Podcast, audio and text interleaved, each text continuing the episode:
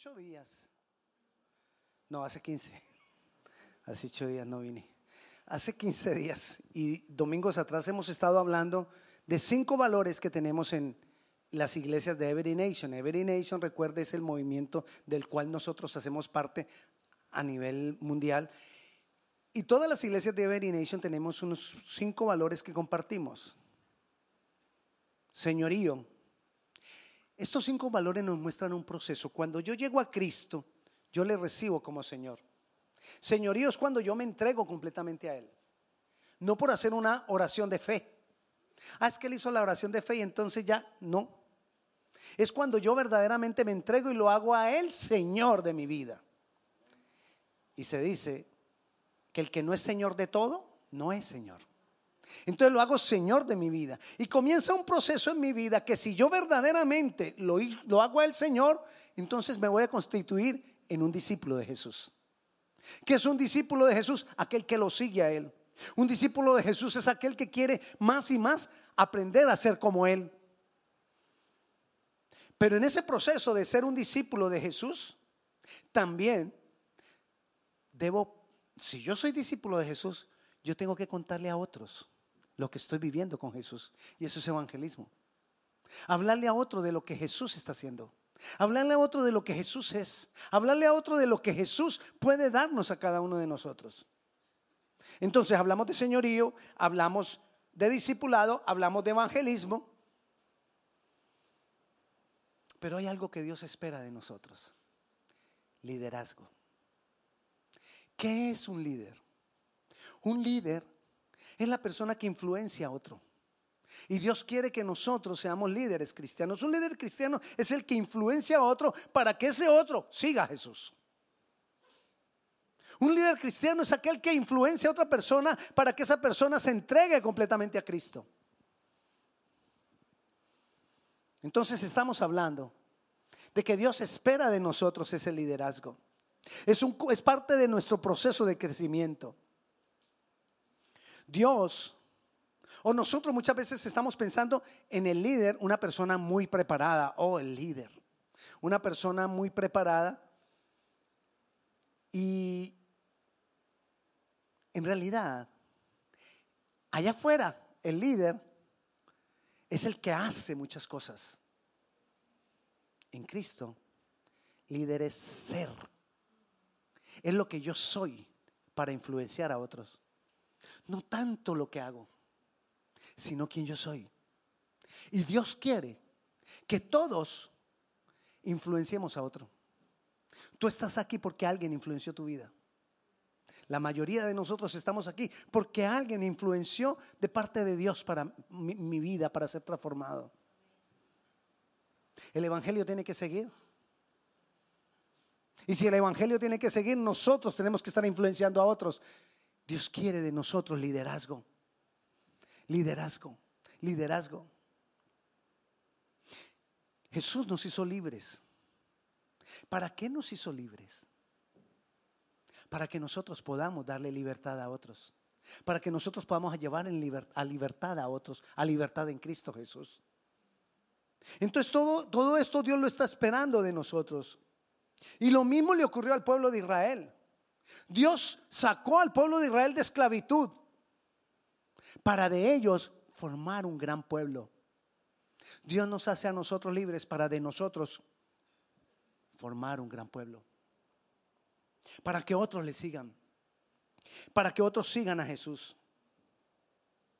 Dios siempre ha escogido personas para influenciar a otros.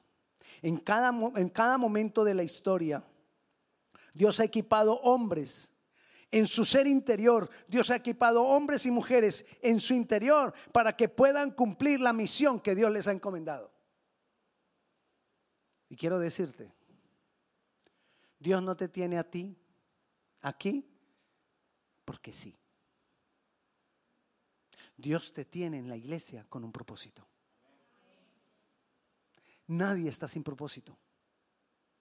Y si tú quieres conocer cuál es tu propósito en Dios, tu propósito en Dios es que tú influencies a otros. Pero para eso necesito comenzar con señorío. Necesito ser discípulo de Jesús. Necesito hablarles a otros de quién es Jesús. Y entonces necesito influenciar sus vidas para que ellos sigan a Jesús. Y así como Dios capacitó a los grandes hombres de la, de la, palabra, los capacitó en su ser interior, a nosotros también nos capacita en nuestro ser interior. Entonces un líder no es lo que hace, es quién es. La pregunta que yo tengo hoy es, ¿quién eres tú? ¿Influencias? ¿O estás dispuesto a influenciar? ¿O sencillamente, aquí estoy? Dios necesita personas, hombres y mujeres, para cambiar el mundo. Dios necesita hombres y mujeres dispuestos a liderar. Dios escogió, en cada, en cada tiempo de la historia ha escogido personas diferentes para llenarlas de su espíritu e influenciar. El pueblo de Israel, Dios les reveló a Moisés el tabernáculo, pero Dios escogió hombres que ya sabían de diseños y les ungió con su Santo Espíritu para que diseñaran el tabernáculo de adoración. Trabajó en su ser interior. Moisés andaba en el desierto y Dios le reveló 70 hombres que le ayudaran a gobernar el pueblo. Y a esos 70 hombres los ungió con el Espíritu para que le ayudaran a gobernar. Dios utilizó a Josué y Caleb, dos hombres, para llevar a, para, para transformar la manera de pensar de un pueblo.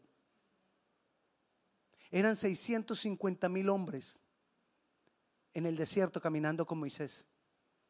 Y solo Josué y Caleb pensaron diferente. Y por ellos dos el pueblo pudo llegar a la tierra prometida. Dos que supieron quiénes eran. Dios que, dos que se dejaron transformar en su ser interior. Dios, dos que recibieron lo que Dios quería hacer con ellos. ¿Recuerdas a Gedeón? Gedeón fue con 300 y acabó con todo, con todo un pueblo, con 300. Pero 300 que se dispusieron a ir más allá. Gedeón y sus 300. O los valientes de David. David siempre estuvo con valientes que le ayudaron. Sabemos de David, oímos de David, pero quizás no pensamos en los valientes que estaban con David, que también fueron matadores de gigantes. Porque tenían algo diferente. Porque había algo diferente en ellos. Los doce apóstoles. Había algo diferente en ellos.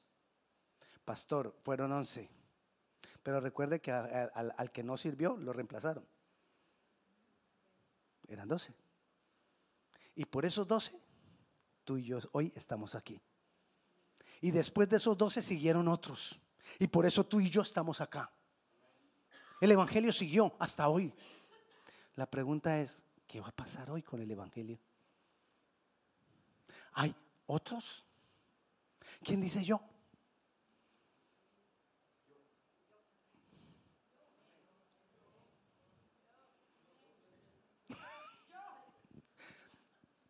Amén.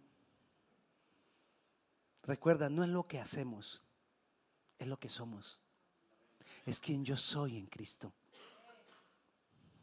Y para hablarte de liderazgo, de este tipo de liderazgo, no, no liderazgo, el que, el, que, sabe hablar, el que, wow, cuando habla, uy, me convence. No te estoy hablando de ese tipo de liderazgo. Te estoy hablando del tipo de liderazgo, del liderazgo que enseña, influencia a otros con su propia vida.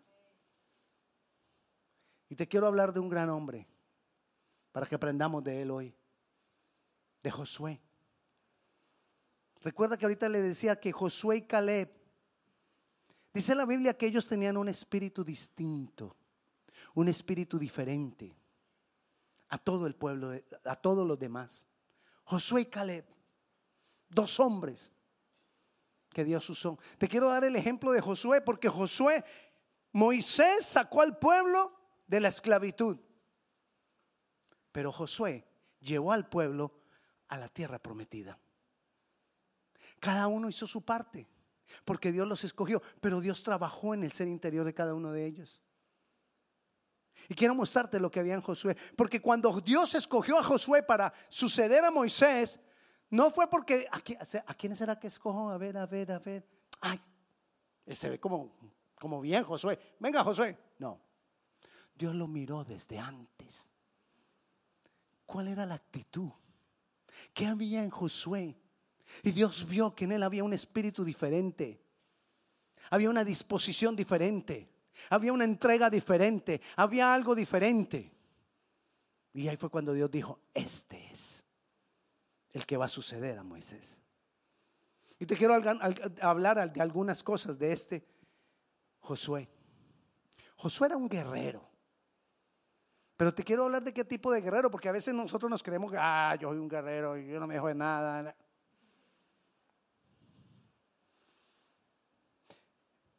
Lo que nos muestra que Josué era un guerrero es que siendo un joven, me refiero a joven, no, ahora para nosotros la aplicación no es que sea joven de edad, sino con un espíritu joven. Por ejemplo. sí, porque ya no te puedo decir que soy joven de edad. Entonces me queda solo la otra opción. Pero a lo que me refiero es que Moisés, perdón, Josué, cuando era joven, Moisés apenas acababa de sacar al pueblo de esclavitud y se encuentran con los amalecitas y se tienen que enfrentar con los amalecitas en guerra. ¿Recuerdan cuando escuchamos o aprendimos que dicen la palabra que uno de los nombres de Jehová es Nishi? Él es mi bandera, Él es mi estandarte. Bueno, eso lo dijo Josué cuando, perdón, eso lo dijo Moisés cuando ganaron, la guerra contra los amalecitas. ¿Qué pasó en esa guerra? Ellos se enfrentaron con los amalecitas. Los amalecitas era un pueblo grande, un pueblo guerrero. Ellos tenían buenas armas porque eran herreros. El pueblo de Israel no era herrero. Se habrían fabricado unas armitas ahí. Quiero que me entienda esto de las armitas. Unas armas hechizas. ¿Cómo se dice cuando se hace las cosas a mano? Ay. Ok, bueno, esa es la palabra. Ah, cuando hacen cosas así y las venden, que son todas hechas a mano, artesanales. Eran armas artesanales. Los de los otros, eso. Eh. Pero ¿cómo ganaron la guerra? Moisés se subió al monte y empezó a orar. Y dice la palabra que cuando Moisés levantaba sus manos en oración, el pueblo, dirigido por Josué, aquí en la batalla, empezaba a ganar. Pero cuando Moisés se cansaba y bajaba las manos, el pueblo empezaba a perder. Entonces vinieron Ur y Aarón y le sostuvieron las manos a Moisés, porque Moisés se cansaba. Y no solo eso, lo sentaron en una piedra y le sostenían cada uno una mano con las manos levantadas. Y dice la palabra que entonces el pueblo de Dios prevaleció sobre los amalecitas y triunfaron. Mire lo que dice Éxodo 17, 13 respecto de esa batalla. Y Josué deshizo a Amalek y a su pueblo a filo de espada. ¿Quién lo deshizo? Josué. Ah, tenía respaldo de Moisés, sí. Pero piensen algo. Si Moisés se cansaba con las manos levantadas orando, Josué que estaba aquí con un arma artesanal que debería ser pesada, que debería ser incómoda para la mano, ¿qué podría estar pasando con él? No se cansaba, se cansaba, también se cansaba, pero era un guerrero, porque él tenía un espíritu diferente, un espíritu distinto. No se dejaba del cansancio. Yo sé que hay veces nos cansamos. Yo sé que hay veces necesitaríamos descansar. Pero hay veces que nos tenemos que levantar, muchas de esas veces por encima del cansancio. Y continuar en la batalla. Continuar en la batalla. Ese es un líder cristiano. El que no se deja derrotar el que continúa batallando, el que sigue adelante, el que quiere influenciar a otros, el que insiste en influenciar a otros. Hay veces no vemos respuestas, pero seguimos influenciando a otros. Porque sabemos que eso es lo que Dios espera de nosotros. Eso es lo que Dios espera de ti. No importa que lleve mucho tiempo o poco tiempo en la iglesia, Dios espera eso de ti. No importa si sabes o no sabes palabra, Dios espera eso de ti. Y de mí y de todos los cristianos. Guerreros que vayan adelante. La iglesia de Jesucristo tiene dos tipos de personas o los que nos ayudan, hablo no de, aquí de Grace Coven, hablo de la iglesia de Jesucristo, tiene dos tipos de personas. Los que nos ayudan a ir adelante o los que nos detienen y no nos dejan avanzar. Pastor, ¿no hay intermedio? No. La pregunta es, ¿de cuáles eres tú? Porque si no eres de los que ayudas a avanzar, eres de los que detiene. ¿De cuáles eres tú? Dios está esperando liderazgo en tu vida. Porque alrededor tuyo hay gente con vendas. Hay gente con ceguera. Y Dios quiere sacar, quitarle las vendas a los que tienen vendas, quitarle la ceguera a los que tienen a los que están ciegos, pero Dios necesita una persona que los influencie. Y si hay un ciego alrededor tuyo, ¿quién crees que Dios espera que los influencie? Dios está esperando por guerreros. La iglesia necesita personas dispuestas a pelear las batallas. Eso, está, eso necesita la iglesia y eso está demandando Dios. Josué era fiel, fiel a Dios. Miren lo que pasó con Josué después. Moisés, recuerda que Moisés, Dios lo llama a Moisés al monte. Y Moisés sube al monte. El pueblo está aquí. Moisés le dice al pueblo, pueblo, Dios me ha llamado al monte, voy al monte, voy a estar unos días, no sé cuánto tiempo, voy a estar hablando con Dios cara a cara, nos va a dar instrucción. Espérenme y sean fieles. ¿A que no saben con quién subió? con Josué. Mire lo que dice Éxodo 24, 13. Y se levantó Moisés con Josué su servidor y Moisés subió al monte de Dios. ¿Con Josué su qué? Servidor, un líder. Es un servidor. Un líder no está para mandar. Un líder está para sostener. Hay personas que necesitan que tú les sostengas. Hay personas que necesitan que tú les ayudes. Hay personas que están esperando por una mano extendida y la mano de Dios extendida para ellos eres tú. Nosotros somos como Jesús. Jesús fue el puente. Y nosotros somos discípulos de Jesús. Entonces nosotros somos puentes. Puentes para otro. Alguien está esperando que se, que se extienda esa mano sobre ellos. Y, y Moisés subió y estuvo 40 días y 40 noches hablando con Dios. ¿Tú te imaginas eso de Moisés? 40 días hablando cara a cara con Dios. Como una persona habla con otra, dice la palabra, que así hablaba Moisés con Dios. A 40 días. El pueblo, 40 días, esperando a que Moisés regresara. Josué se quedó en la mitad, en medio del monte. Porque él no podía subir con Moisés hasta allá. Pero él no se quedó con el pueblo, se quedó en la mitad. Pero mire lo que pasa. El pueblo esperando, se impacientó. Pasa una semana, Moisés no viene, pasan dos semanas, Moisés no viene, pasan tres semanas, Moisés no viene, pasan cuatro semanas, Moisés no viene. Y entonces le dicen a Aarón, Aarón, Moisés se perdió, no hay Dios para nosotros, no hay quien nos hable de Dios. Hagámonos un becerro de oro para que tengamos un Dios para adorar. Y esa infidelidad recogieron, todos pusieron alhajas, todos pusieron oro para poder hacer la fundición. Hicieron el becerro, el becerro y lo adoraron. Ellos estaban aquí en comunidad y fueron infieles.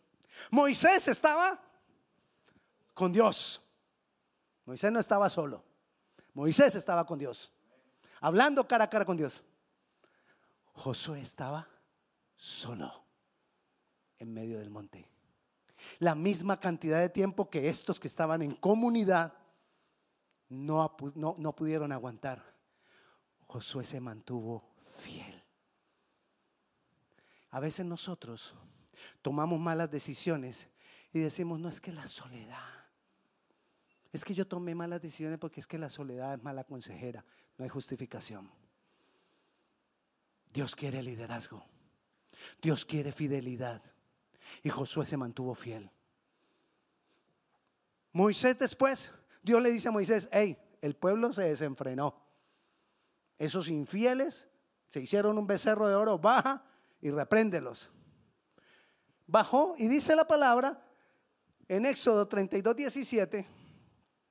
Mire, en Éxodo 24 subieron. Moisés estuvo en el capítulo 25, 26, 27, 28, 29, 30 y 31 hablando con Dios. Todos esos capítulos. Todos esos capítulos el pueblo se desenfrenó. Todos esos capítulos Josué, fiel. 40 días. Moisés quizá no necesitaba comida. Tenía Dios. El pueblo estaba en comunidad. Buscarían la comida. ¿Qué comió Josué? No sabemos. Pero se mantuvo fiel. ¿Le dio sed? No sabemos, pero se mantuvo fiel. No había justificación para la infidelidad en Josué, porque él tenía otro espíritu. Versículo 32 dice el 17, cuando yo Josué el clamor del pueblo que gritaba, dijo a Moisés, ya vienen bajando juntos, y le dice, ay mira, ahí hay fiesta, eso debe ser que hay guerra y pelea van a enfrentarse con alguien. Moisés le dice, no, en el versículo 18 le dice, no, Moisés. Le respondió, no es voz de alaridos fuertes ni voz de alaridos de débiles. Voz de cantar, oigo yo, voz de alabanza, están alabando al becerro. ¿Qué hicieron? A lo que voy con esto es la fidelidad de un líder. Ser fieles a Dios. Porque él tenía un espíritu diferente. Mira algo más de Josué. El pueblo de Dios, ¿cómo se instalaban en el desierto? Ellos cada que paraban, todas las personas armaban, todas las familias armaban su tienda. Tienda, carpa. ¿Cómo le dicen a ustedes, a, su país, le dicen a las tiendas, las carpas, las de camping? Tienda, carpa, ok, bueno, de esas. Entonces todo el mundo alrededor del tabernáculo las armaban. Dice la palabra que Moisés iba y hablaba con Dios cara a cara en el tabernáculo y se devolvía. Y dice la palabra que cada uno de su por familia en su carpa, en su tienda, se paraba en la puerta a mirar cómo Moisés iba y luego ver, cómo Moisés venía de hablar con Dios. Y Josué, mire lo que hacía Josué. Éxodo 33, 11. Y hablaba Jehová a Moisés cara a cara como habla cualquiera a su compañero. Y él volvía al campamento. Pero el joven Josué, hijo de Nun, su servidor, nunca se apartaba de en medio del tabernáculo. Todos, cada uno en su tienda. Josué en el tabernáculo, adorando a Dios. Lo que te quiero decir de Josué es que Josué no se perdía un servicio. Ni uno. Josué no se perdía ni un seminario, ni uno. Josué no se perdía ningún tiempo de oración, ninguno. Si a Josué le decían, mira, vamos a hacer esto, ahí estoy yo. Hoy en día los escritores, muchos de ellos llaman a Josué el vigilante del templo. Porque él no se apartaba del templo. Y no era que fuera el vigilante del, templo que le, pagaban por vigilar, por cuidar el templo. Era porque permanecía ahí. Porque no se perdía nada. Porque si a Josué le decían, el sábado hay seminario de liberación, Josué era el primero inscrito. ¿Lo tienes? Porque Josué sabía cuál era la prioridad, el templo.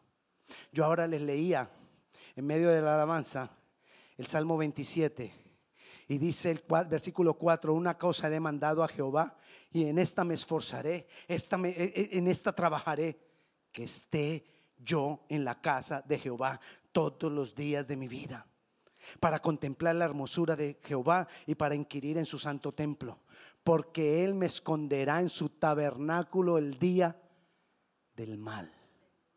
¿Dónde crees tú que Dios te va a guardar y te va a proteger cuando estás en el lugar indicado? Nosotros muchas veces estamos en el lugar equivocado. Desde hace muchos años, ahorita también las he visto aquí esa propaganda. Hace muchos años presentaron una propaganda en Colombia donde un tipo estaba en un estadio de soccer, de fútbol. No le voy a decir que es que a mí me gusta mucho el fútbol, no, de vez en cuando. Hoy juega Colombia. Bueno, y entonces, y entonces estaba en el estadio el hombre y tenía ganas de ir al baño.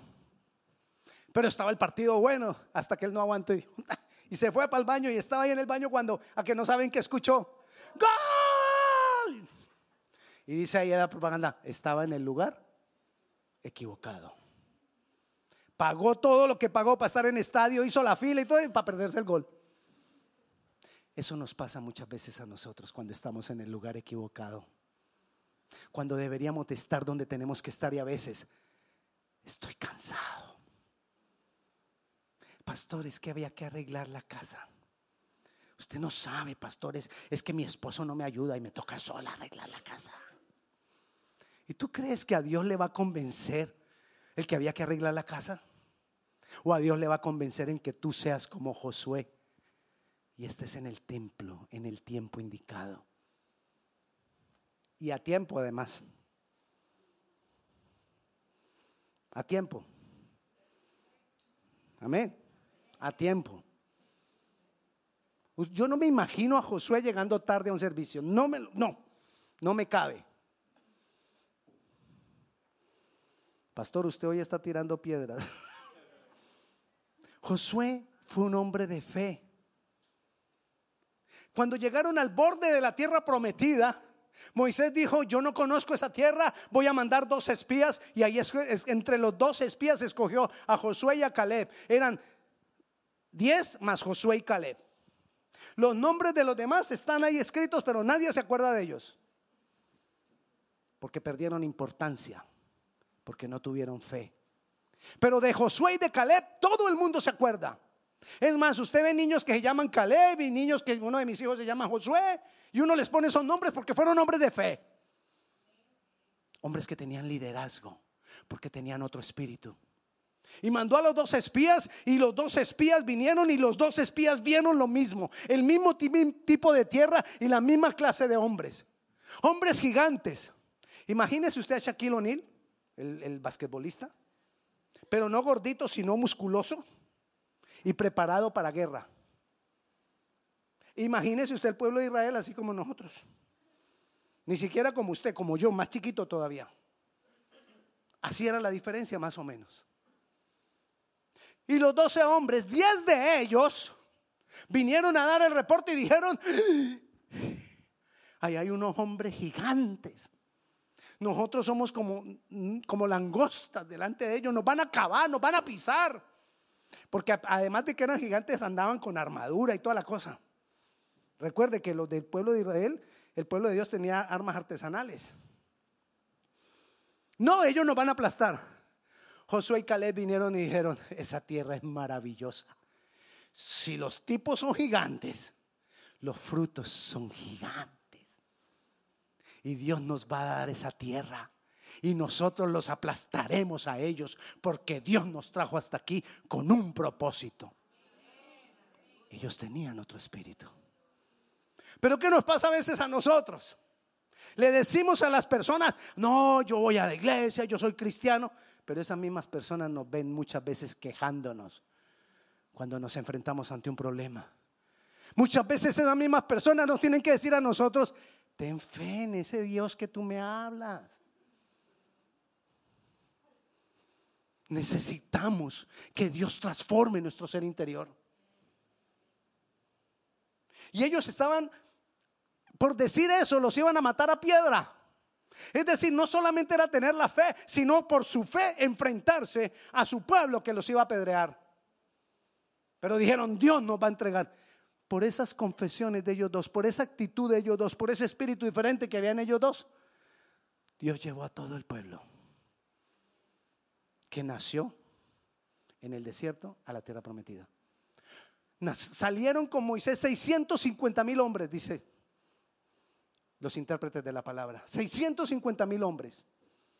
Y cuando ellos contaban, contaban solo hombres eh, masculinos, pues, mayores de 20. O sea que de esos 650 mil, y dice la palabra, solo dos pasaron a la tierra prometida. Josué y Caleb, porque en ellos había un espíritu diferente. ¿Qué hay en ti? ¿Quién eres tú?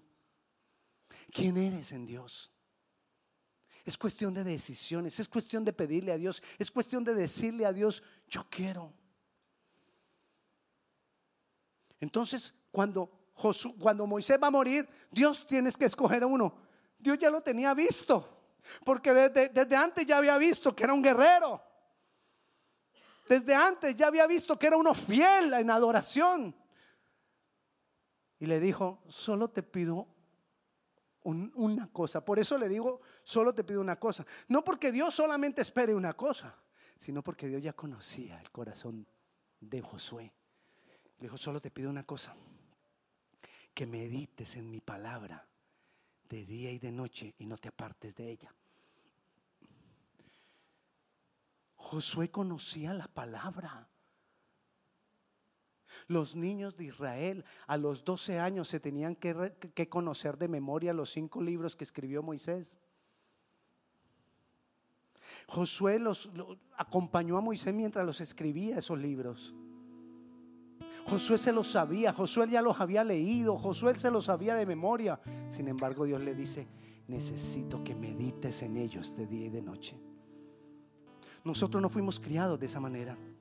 Nosotros no fuimos criados memorizando la palabra.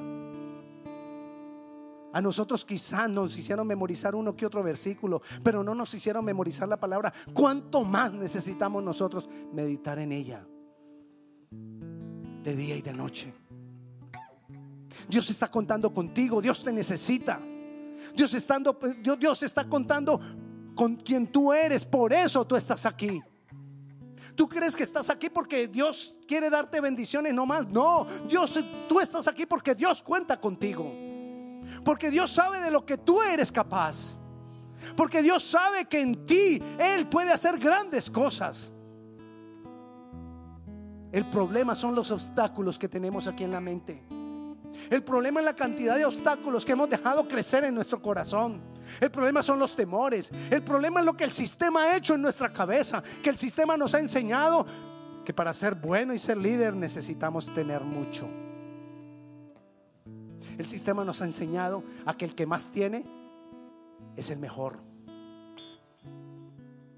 Y eso no es lo que nos enseña la palabra. La palabra nos enseña que el que ama lo que Dios ama, ese es el que cumple el propósito. El que ama lo que Dios ama, la palabra, los perdidos, los necesitados, eso es lo que vale. Dios necesita líderes. Dios, Dios, necesita personas como tú para volverlas como Josué. Dios necesita personas como yo para volverme como Josué. Solo necesita la disposición de cada uno de nosotros. A lo que yo te invito hoy es que, a que nosotros le digamos, Señor, yo quiero influenciar a otros. Lléname de tu espíritu. A que le digamos, Señor, yo quiero tener ese otro espíritu, ese espíritu diferente.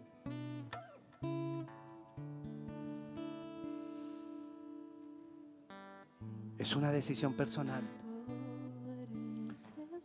Ayer tuvimos un seminario de niños. Yo les hice un llamado a los niños. Ninguno quería pasar. Y les insistí, les insistí, ninguno quería pasar.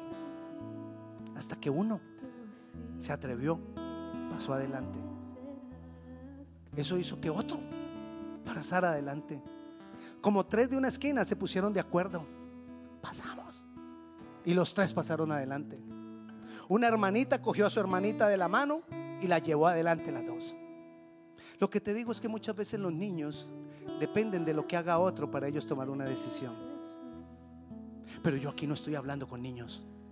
Estoy hablando con adultos, donde la decisión tiene que ser personal, donde yo no voy a depender de que otro dijo yo quiero, sino que es algo entre yo y Dios y yo hoy decido yo quiero. Y te invito a que tú decidas yo quiero. Solo quédate sentado. Pero si de verdaderamente tú quieres, si tú quieres componerte de pie, dile Señor, yo quiero, aquí estoy, yo quiero influenciar a otros. Díselo en este momento. Espíritu de Dios, Jesucristo, Padre Celestial. Tú eres mi Señor Jesús. Jesús, hoy tomo la decisión de que tú verdaderamente seas mi Señor. Que tú seas el centro de mi vida, que tú seas lo más importante para mí. Y que mis decisiones sean en pro de cumplir el propósito contigo, de cumplir el propósito que tú esperas. Jesús, Jesús. Este es un momento para entregarse más a Él. Este es un momento para reconciliarte con Él.